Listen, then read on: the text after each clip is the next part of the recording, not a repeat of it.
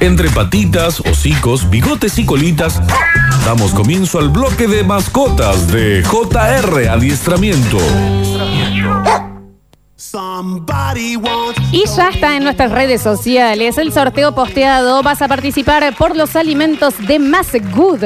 ¿Cómo tenés que hacer? Dejas tus datos ahí y seguís a JR Adiestramiento y a Alimentos Good. Y ya sabes que si después controlamos que ganaste, pero no seguís a ambas cuentas, Lo comemos nosotros al alimento. no se les arranca un Ay, párpado Daniel, no es con una así. pinza, después el Ah. otro párpado con otra pinza. Basta, qué asco, No sé, Daniel. no, tengo leído de todas las bases y condiciones del ¿Cómo sorteo. pestañean? No pestañea.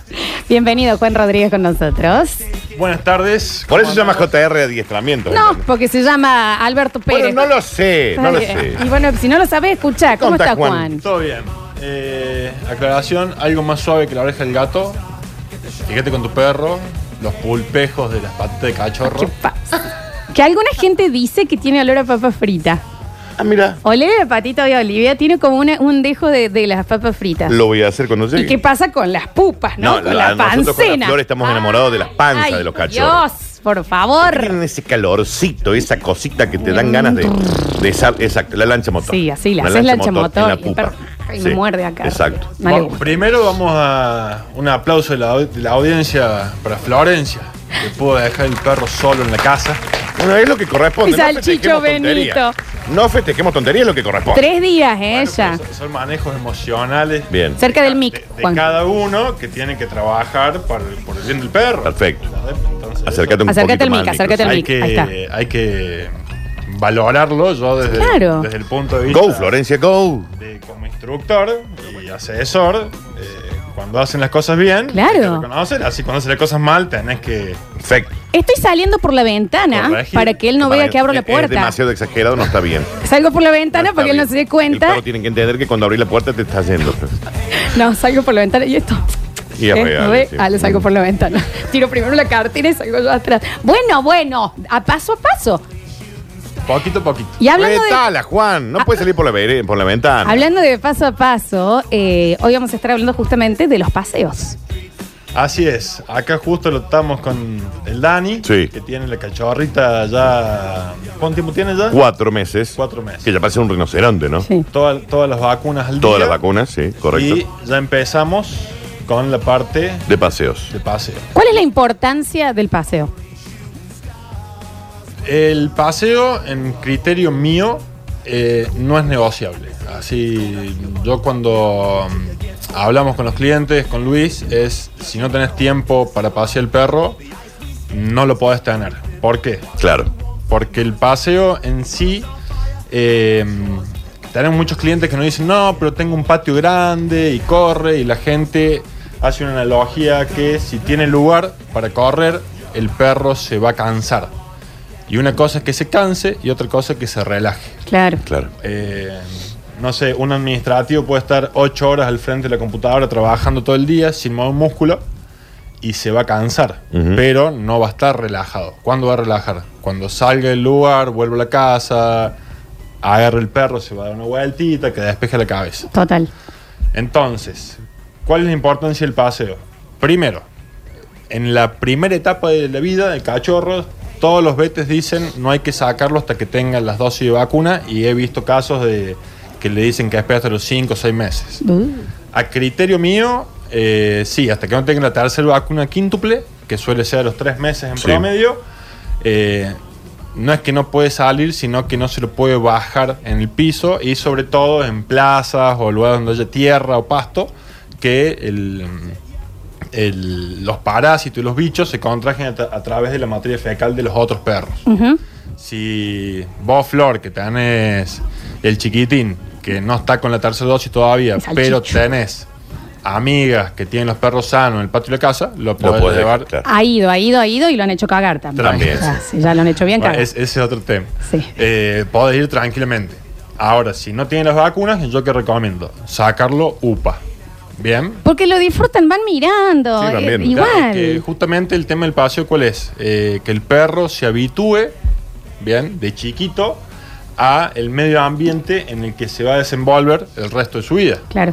Por ende, si vos lo sacas eh, bien de chiquito, el perro, vos, Dani, que vive en General Paz, Sí. baja de tu casa Sí. y tenés los autos, la moto, Sí, la todo un caos de ruido, tenés sí. todo el, el bolonqui urbano y el perro, a medida que va saliendo, lo va tomando como normal, como natural. Es decir, vos tenés un perro que nació en el campo y lo traes a los tres años a- al centro, Se va a estresar. se va a estresar y es muy probable que se inhiba, quizás que nunca escuche una bocina, escuche la bocina de golpe y en base también, que ahí lo vamos a hablar, a la gestión, al soporte emocional que haga el, el dueño, el perro lo va a asociar bien o mal. Y eh, eh, te hago una consulta, Juan. Para el tema de el paseo en sí, hay un, me parece que hay una parte muy importante que es cuando vos vas a salir de la casa, o por lo menos lo, he visto, el tema de que el perro ya ve la correa y es un estado de histeria absoluto, que cuando lo vas a sacar, él te está tironeando o va, o va primero en la puerta. ¿Cómo tiene que, cómo debería ser? Bien, eh, obviamente tenemos estímulos disparadores en base a los hábitos que vamos generando, que no solamente con la correa, sino, ponle en tu caso, capaz que el perro en algún momento ve que agarraste la cartera y las llaves, ya sabe que te vas a ir, Ah, pues yo lo tiro por la ventana. que lo vas a dejar y el perro Sí. ya entra, si sufriese, si sufre ansiedad por separación, ya sabe lo que viene, hace la expectativa, ya sabe lo, lo que va a venir. Entonces, en esos casos, ¿qué hacemos? Agarra la llave del auto y la cartera y te sientas a tomar un café en tu casa. Claro. Entonces le rompes el condicionamiento del perro. Claro. Por otro lado, si el perro cuando agarra la correa se pone ansioso y se excita y todo, es porque le has enseñado que se ponga así al momento de salir. Correa de bufanda y pasear por la casa, entonces. Sí, no, o si, si lo haces bien de chiquito, que no se excite, o si se excita, a ver, al principio el perro agarra la correa, con, no tiene el hábito todavía de paseo, es todas experiencias nuevas. Claro. Por ende está tranquilo, le pones la correa, salís. Y al otro día lo mismo, al otro día lo mismo, va a llegar un momento que el perro va a decir, ¡eh, la correa! Vamos a salir. Y ahí puede venir que se venga La emoción, excita- claro. la excitación de, de, de una emoción, porque viene una experiencia que al perro le gusta, que es salir. ¿Bien? Entonces, ahí tenemos que ser pacientes. Si lo hacemos bien, vamos a renegar muy poco. Cuando el perro se tranquilizó, recién ahí enganchamos la correa y salimos. Lo que le suele pasar mucho a la gente que no saque el perro hasta que, hasta que esté con las vacunas y todo, que no nos saca ni upa, es que primer paseo le clavan el collar de una, la correa, lo bajan al piso y el perro está inhibido, Claro. no sabe, no conoce el- la calle y no suele querer caminar. Entonces, y mucha gente dice, ay, no, es que tiene miedo, eh, no, le hace upa y se vuelve adentro. Mal. ¿Por qué? Porque ya le diste una, eh, una experiencia negativa sobre algo que está todo bien, al perro no le va a pasar nada. Porque aparte, eh, su- él está muy, por lo que vos me has contado, atento a tu reacción. Y si ve que el humano se estresa y lo agarra, dice, "Ay, Claro. acá hay quilombo. Es como la zafata cuando vos ves una zafata. Que se sentó con la y se puso el coso. o que ¿Qué? está preocupada. ¿Qué quiere, pasto pollo? Y vos decís, ah, 150 muertos listo, ya está. en el acto, ¿entendés? sí. Claramente. Claro, bueno, en, en base a la eh, a lo que es el, el- perro hoy en día como una función de soporte emocional del humano, pero el humano va a ser el soporte emocional del perro a lo largo de toda su vida y en toda la experiencia y ambiente en el cual el humano le expone el perro. Bien, entonces, ejemplo más común que pongo siempre: venís vos, Lola, con el salchichita Mi salchicho. y me ves a mí de frente con el gran danés. Y vos decís, ay, es un perro grande. Como es grande es malo, como es malo me puede matar a mi perro. Y que encima estás vos al lado que soy el muro de Berlín. Claro, o sea, es doble el miedo. Es muy grandote, Es- Juan. muy- él es gran danés. Juan es muy grandote, sí. Bueno, ya en ese momento vos tenés miedo y a nivel fisiológico vos liberas cortisol adrenalina, que son los precursores de la noradrenalina, que es lo que te genera el estado de taquicardia y la exudación. Que esa exudación vendría a ser el olor del miedo, pero Sí. en realidad es, es olor de ansiedad, por decirlo así. Entonces, eso pasa en un segundo. Y a su vez, ¿qué haces? Tensionas la correa, te acercas al perro o le haces upa, y el perro, en que, entre que te huele y tensionas de esa forma, el perro dice, "Eh, ¿qué pasa? Claro. Ahí la Lola está nerviosa, tiene miedo. ¿Y ante qué? Ante otro perro. Y el perro que dice, acá nos van a comer, nos van Claro. a matar. La Lola tiene miedo, como tiene miedo no se puede hacer cargo de, de la situación. ¿Y qué dice el perro? Me tengo que hacer cargo yo. Toma, y ahí saca. el perro Sí, se saca la remera y es Superman. Super salchicho. Exacto. Como tampoco está capacitado para hacerse cargo de la situación, ¿qué hace el perro? Entra en histeria, net- netamente por una cuestión de miedo. Y vos te cruzaste la calle, yo pasé, pasó la situación y el perro, ¿qué pasó con el perro? Sobrevivió, no le pasó nada malo. Por ende, en una experiencia próxima similar que tenga, el perro puede llegar a entrar en ese estado emocional y de histeria. ¿Por qué? Porque en el pasado que, le claro. trajo el beneficio de sobrevivir. Digamos, y en esas situaciones me- eh, es ir al encuentro del otro perro, que se huelan, digamos, o entender que el otro, el dueño Bien, te diga. Bueno, en, en eso tenés, a ver, tenés varios Me factores. pasa a mí cuando yo voy de, que yo los llevo ahí a la zona de la legislatura, viste que tiene un parque gigante y está lleno de perros, porque todo el mundo, lo cual me parece un plan brutal, porque te cruzas con gente encantada. Divino. Sí, Eh, pero, ¿cómo sabes que el otro perro lo va a recibir eh, bien Claro. o no? Porque la, la Olivia en realidad va a, a jugar, digamos, no va a pelear. No, ni hablar. El tema Igual es cuál es perro que tuyo, ¿eh? ahí tenés que hacer un... A ver, tenés varios factores y varios lo tenés en cuenta, pero si vos ves que el otro perro viene... A ver, si un perro ve a otro, hay un interés natural Sí. de, De- de relacionarse. juntarse. Eso está bien. Pero si vos ves que un perro viene medio descontrolado, muy tenso, tironeando, lo que no hay que hacer es que se pongan los dos dueños enfrentados y le den soguito de a poco, Claro. tensando. No, ni a gancho, claro. Déjalo que se vuelen y estén los dos con miedo. No, porque primero eh, los encuentros frontales son desafiantes. Claro. El contacto, ¿cómo empieza la pelea en los bares? ¿Qué mirás? ¿Qué mirás? Sí, Eso sí, es sí. importantísimo. Porque se reda que vos decís, no, vengan, háganse amiguitos y les pones cara con cara, Claro, le no. pones. Lo, No. lo mejor es si. a ver, ¿Qué recomiendo yo? Si vos estás tranquilo y sabes que el perro que tenés en el frente, a eso lo consultás con el dueño del perro. Che, ¿es piola? Sí, listo. Puedes soltarla, correr en el piso y pisarla para que la tensión la maneje el perro y no la manejen Claro. ustedes. Bien. Y dejarlo ser. ¿Tá? El perro va a buscar, eh, va a priorizar eh, evitar un enfrentamiento a hacerles caso. ¿A qué voy con esto? Si está, un- si está su perro oliéndose con otro y vos lo empezás a llamar, lo empezás a llamar y el perro no viene, hay que dejarle tiempo porque no está listo todavía para salir de esa situación.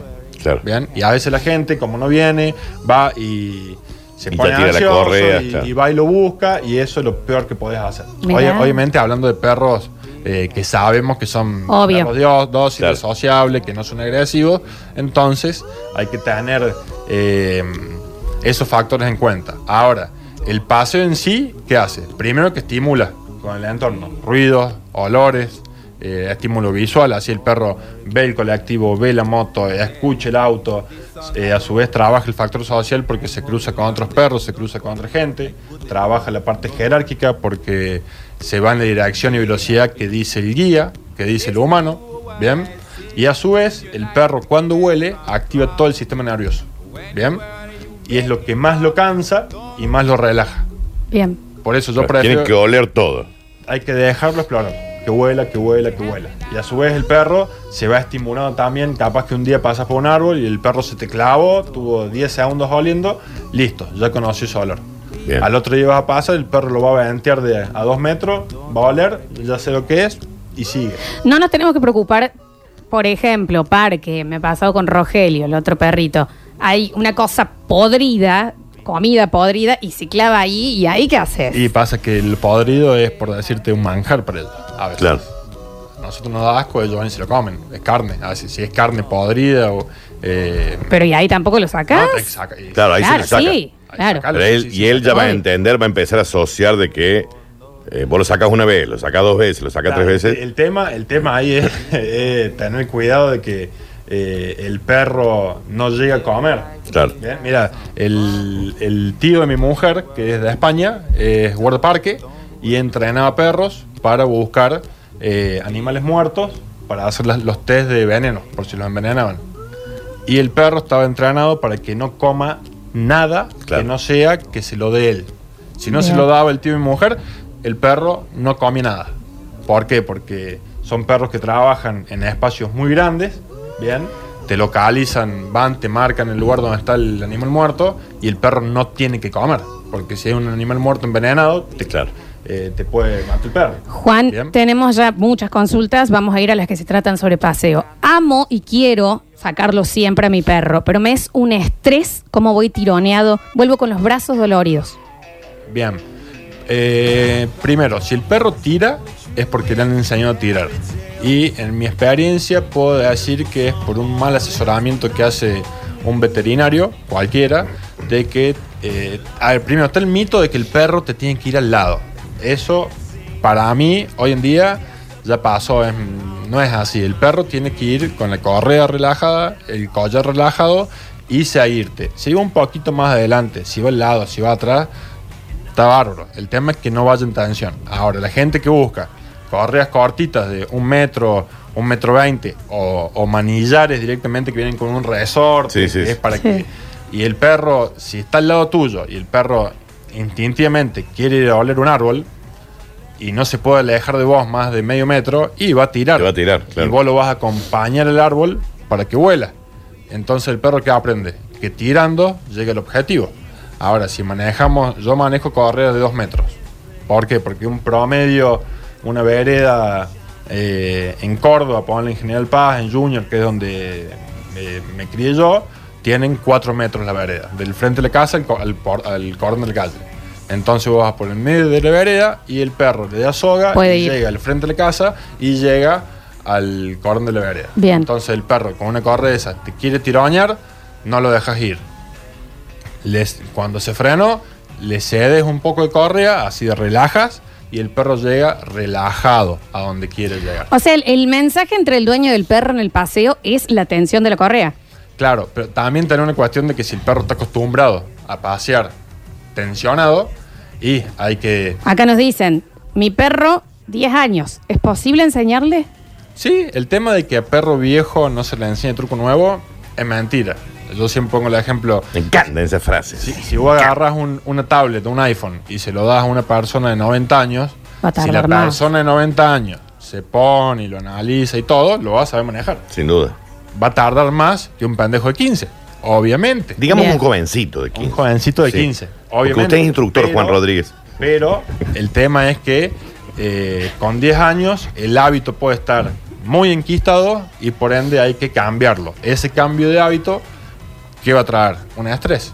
Que no, que no de por sí tiene que ser malo, ¿bien? Porque el estrés, hay estrés positivo y negativo. Vos estás en una fiesta bailando chocho. Sarucarica. Perdón, instructor. Estás, estás en la fiesta, estás estresado, bien. Ahora, estás en una situación de peligro, estás estresado, mal. Bien. Entonces, el estrés no siempre es malo. Y en los cambios, cuando las, las conductas están muy enquistadas, sí, tardas un poquito más, demoras un poco más. El trabajo tiene que ser eh, mucho más dedicado. ¿Por qué? Porque tenés que reconfigurar la cabeza del perro, así borrar lo que está y escribir de nuevo. Si un cachorrito la cabeza en blanco, escribís todo bien de entrada, ya está. Listo. Más preguntas. Eh, 45 minutos a una hora de paseo. Eso escuche. ¿Es así? ¿Tiene que ser tanto tiempo? Y mira, un perro eh, promedio está diseñado genéticamente para desplazarse entre 20 y 30 kilómetros diarios. Eh, para mí, un paseo de 45 minutos, una hora, está, está bien, así está Es perfecto. normal, digamos, no es mucho. Para mí, para mí es normal. Si al paseo después le metemos un poco de juego o algún trabajito en casa eh, de olfato, mejor. Que en esos juegos me dijiste vos que es, yo lo llamo las horas de los deportes. Le digo, Benito, tenés que hacer Ay, tus deportes. Dios. Y hay que dejar el celular. O sea, no sirve tirarle la pelota y vos estar con el No, candy. claro. O sea, Claro, tenés que conectarte. Hay, hay- hay una cuestión eh, que para mí la gente comparte con el perro tres cosas. El lugar, el momento y la actividad. Casi todos comparten lugar y momento. Y hay gente que no comparte actividad. Sus deportes. Un lugar, ¿qué es compartir el lugar? Están en el living de tu casa, tiran el sillón, viendo tele, el perro está ahí a lo tuyo, pero Nada. está en la suya, vos viendo tele. Están compartiendo el lugar. El momento, estás paseando, salís a pasear con el enano y vas hablando con una amiga o hablando por teléfono. Entonces, más allá que estás con el perro, pero el perro dentro de todo está en la suya Ujú. y vos en la tuya. ¿Bien? Pero están compartiendo el mismo momento. Ahora, la actividad que haces con el perro, vos sin el perro no podés hacerla y el perro sin vos no puede. Claro. Que a eso es lo que vas vos. Que eso es lo que más refuerza el vínculo entre el dueño y el perro. Yo tengo, conozco perros de clientes que los clientes no juegan y ponerle vale a hermano del cliente el fin de semana y juega con el perro Y el perro le da más bola al hermano que lo ve una vez a la Claro. semana que la gente que vive 24-7 con él. Ni hablar. Entonces es una cuestión vincular. Tenemos más. Dice, el problema con mi perro sale con correa y es un ángel. Lo suelto y es un demonio. Muerde y rompe todo. Pero si tiene la correa puesta, juega como si nada. ¿Qué hago? Bueno, no lo suelto. No, bueno, pero la idea, ella quiere soltarlo. Ella quiere sea- soltar. Pero ¿qué onda con eso de soltar? Que uno piensa, bueno, le doy la libertad. ¿Esto ¿eso está bien? Eh, vamos de vuelta. Es, ah, ¿Está bien? Sí. El tema está bien si tenés control sobre el perro. Así si vos tu perro lo soltás, si tu perro te hace caso, te responde que lo puedes soltar, llamarlo y que venga, eh, y tenerlo bajo control, está perfecto. Ahora, si no tenés control sobre el perro, no podés soltarlo. Bien. Lo que le pasa a este oyente es que lo más probable, en hipótesis, es que el perro está condicionado, obviamente, al uso de la correa. Con la correa soy un dulce de leche, ¿por qué? Porque tiene control el dueño sobre el perro. Sin la correa, el perro está en un estado de libertad Es Daniel. que no re- que, que el perro quizás no lo reconoce como una figura eh, de autoridad, por Soy yo. eso va y el perro. A ver, también hay que ver qué es lo que rompe, qué es lo que hace, eh, porque es muy abarcativa la pregunta, pero si es con cosas puntuales, hay que trabajar sobre esos estímulos puntuales, simplemente. Ahora, Bien. si es con todo, bueno, hay que ver. Nos dicen, te ruego que pases mi audio. A ver, Bueno, a ver. Hola chicos, yo tengo un pastor inglés, tiene 5 años. Nunca lo entrené, siempre salimos a hacer ejercicio con mi mujer y él va sin correa y va para adelante, va un metro para atrás y no pelea con nadie, se relaciona con otro perro de 10, no molesta a nadie, es un amor, se sube el auto, se baja tranquilo. Jamás lo entrené, será que se acostumbró a la tranquilidad nuestra ante las situaciones. Lo único que no puedo controlar es que come la caca de otros perros, no todos, pero come caca y no sé qué hacer con eso. Una perra come caca, Juan. Es una ¿Qué perra hacemos come con caca. esto? Es buenísima, pero solamente come Eh, caca. Le encanta comer la caca. Bien. Consejo, primero, ver qué alimento le estás dando. Eh, antes que nada, yo haría un chequeo veterinario, un hemograma, para ver que esté todo, todo bien. Y segundo, ver qué alimento le estás dando. Porque a veces cuando comen caca es porque no metabolizan bien ciertos nutrientes del alimento y lo buscan en la caca de, otros de otros perros. El más good va como Claro, piña. ¿eh? No, Sí. no, no es una cuestión, a ver, puede, podría ser, llegar a ser una cuestión conductual, que lo he visto en casos de ansiedad por separación, de que el perro cuando entra en histeria, hay perros que se comen su caca, pero solamente cuando se quedan solos, no, no por cualquier cosa.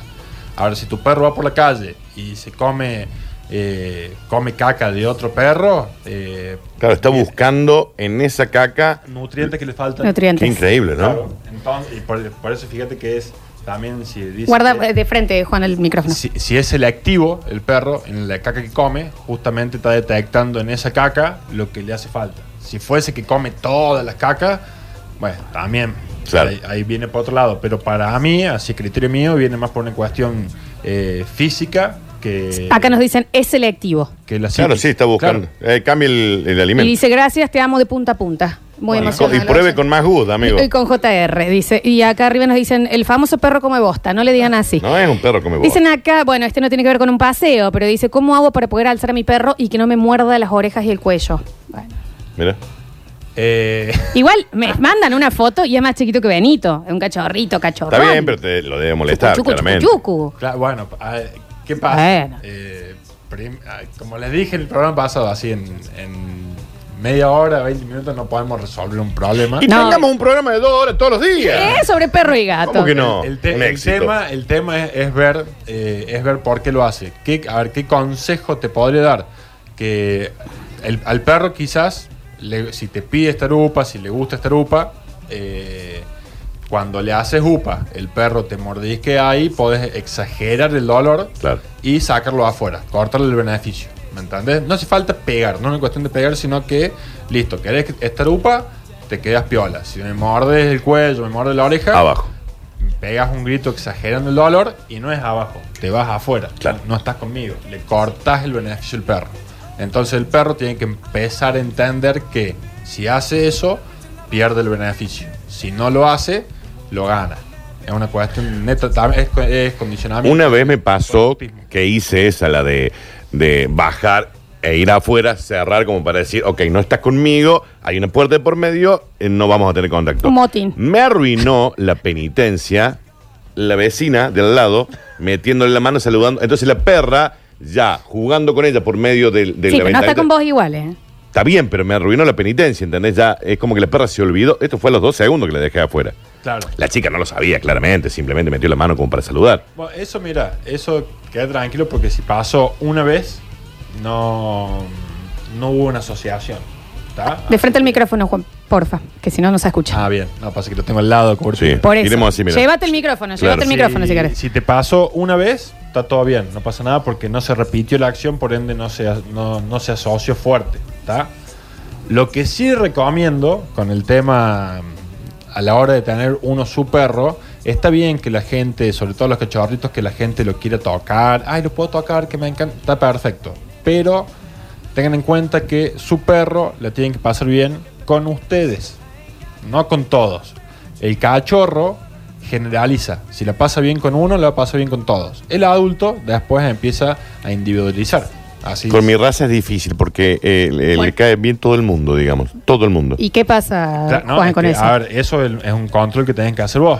¿Me entendés? ¿Lo puedo tocar? Sí, pero un, un toquecito nomás. Un toquecino ahí, que no te lo carguen el perro, así que, ay, que venís, sí, Snoopy, y te la besan Qué todo difícil, Juan, también es. Es difícil. Aparte porque nosotros no hemos comprado los perros para levantar también. Te lo- Obvio. te lo pongo- ¿Para qué te crees que tengo un perro? Para levantar mina. Ando con un salchicho pero por te todos lo- lados. Te lo pongo desde otra óptica. Sí. No me gusta hacer analogía con perro y humano, pero yo voy por la calle con mis hijos y viene un- una persona, ay, me encanta, no sé, Claro. ¿me puedo tocar? Sí, Te es corto el rarísimo, brazo, no sí. me toco los chicos. Sí, sí, sí. Claro. Sí, Bueno, pero en ese caso sí, Bien. Bueno, digamos, es, que, sí. es que, a ver, si vos a los nenes... eh, Y literal cortamos brazos, ¿no? O sea, yo Sí, salgo sí, con sí, un claro. machete, Florencia. Sí, la sí, sí. Si al niño, si al niño vos lo habituás a que todo el que venga lo tiene que saludar, y el beso y tratarlo bien, y es más fácil que te lo rapten o que confíen en un extraño, ¿me entendés? Con el perro pasa exactamente lo mismo y pasa mucho de que de cachorritos, cuando estás haciendo los primeros trabajos de soltarlo para que genere un poco de autonomía, pero a su vez te tenga como referente a vos, el perro está, te vas ahí al, al frente de la casa de gobierno, está lleno de gente, lleno de perros, y ahí tenés un grupo de chicas, y va y la perra, se mete entre medio y toda fascinada, la perra la matan a mismo, la pasa Sí, bomba. sí. Y después se va otro grupo y la pasa bomba. Ujú. Después cuando te va, cuando la baje la perra, ¿qué va a decir la perra? Me voy a buscar un quedo- grupo. Me, me quedo con él. Me voy a Claro. buscar la, la que están sentadas que me dan beneficio por todos lados. Claro, claro, Entonces claro. después tenés el tema de que el perro se busca ir con otro, porque, a ver, no es que no te quiere, sino que la pasa bien con todos. Y Claro. el tema es que la pase bien con vos. Que sea sociable, que sea dócil, sí, está perfecto. Pero el referente del perro tenés que ser vos. Como siempre en este bloque nos hemos, mira, hermoso 34 bloque. Qué minutos hemos bloque, charlado. eh, Te voy a leer todas las que quedaron, pero no las vamos a poder responder hoy. Que le Pero pueden ir a arroba JR Claro. Adiestramiento y arroba más eh, alimentos más good para hacer estas preguntas. Porque mi- mira, tengo el... eh, Dicen por acá, ¿cómo hago para sacarle el miedo a las tormentas? Dicen por acá, ¿cómo hago para que no aspire la comida apenas toque el piso? Tengo un shih tzu de un año, se queda solo adentro porque si no pelea con el grande de afuera. Eh, nos dicen por acá, cuando el perro no está entrenado se lo puede entrenar igual, no importa la edad. Eh, muy alterada cuando sale, no entiendo. Y manda un video probatorio. Amo este bloque, gracias por responder amigos. Dice, con la correa juega con el perro del vecino y sin correa lo sacude por toda la cuadra. Mi ex era así, la pasaba bien con todos. Bueno, eh, Está bien lo del ex, que sí tiene un punto. todo esto to- lo vamos a ir respondiendo en las semanas en este bloque, y pero tienen que estar siguiendo arroba JR Adiestramientos y arroba Alimentos Más Good. Van a estar eh, ahí, también pueden mandar sus consultas y están concursando eh, por el sorteo del día, el alimento, ¿verdad? Que está Que también hay brutal. para gatos. También hay para gatos. También hay para Alimento gatitos. seco, balanceado y el alimento húmedo de más good. Muchísimas gracias, No, instructor ustedes, hocico, el señor favor. Juan Rodríguez de JR Adiestramiento con Señor nosotros. Hocico. ¿Cómo le va, señor Hocico? Ya a volvemos con más Basta Chicos y todas estas preguntas se las vamos a pasar a, a- a Juancito de JR. Ya volvemos.